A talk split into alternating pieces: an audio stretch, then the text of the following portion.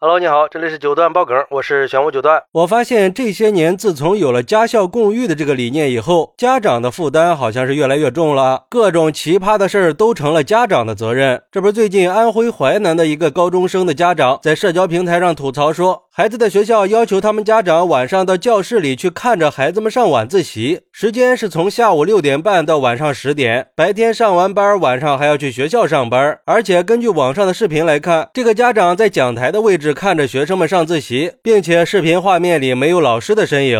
之后有媒体联系了这个中学工作人员，回应说学校没有相关的要求，可能是家委会安排家长去看学生上自习的。但是家长没搞明白是怎么回事，也不好意思跟班主任沟通，所以才发视频反映问题。而且这种情况呀，他也不是强制的，毕竟教育确实不应该和家长捆在一起。但是这个晚自习家长偶尔来陪一下也不是不可以。如果家长有特殊情况，可以跟班主任做一下私下交流，毕竟都是为了孩子嘛。然后媒体又联系了当地的教育局，教育局的工作人员表示，根据他们了解到的情况，学校发布的相关通知是要求家长自愿看管学生上晚自习的。如果家长有事儿或者工作比较忙，是可以跟班主任说明理由不去的。另外，高中属于非义务教育阶段，学校有相对的自主管理权。如果是学校强制家长去的，或者是家长不去，学校采取了相应的惩戒措施，这样的话，教育局就会介入处理的。目前来看，只是一种家长自愿行为。哎，其实呀，是不是强制的已经不是重点了，重点应该是这个事儿，他应不应该让家长来做？就像有网友说的，做个家长怎么就这么难呢？真当家长都是铁打的呀？这是白天上了班，晚上还要去学校兼职呀？可是家长又不是三头六臂，再这么下去，以后怕是家长都得去学校上班了吧？现在的学校和老师是变着法的给家长出难题啊！这教育孩子不应该是老师的本职工作吗？可是人家偏偏弄个家长群，在群里布置作业，还得让家长去辅导。如果家长的文化水平高还可以，可是那些没受过高等教育的家长怎么办呀？还是先？先搞清楚到底是家长学习还是学生学习呢？还有网友说，学校一边收着家长的钱，一边又请家长去学校看管孩子，这合理吗？家长配合学校的工作也不是不可以，但是我想说，老师的工作都让家长做了，学校会给家长发工资吗？你们的时间是时间，那家长的时间就不是时间吗？如果说学校真的没有时间、没有能力去看管孩子，那可以不上晚自习，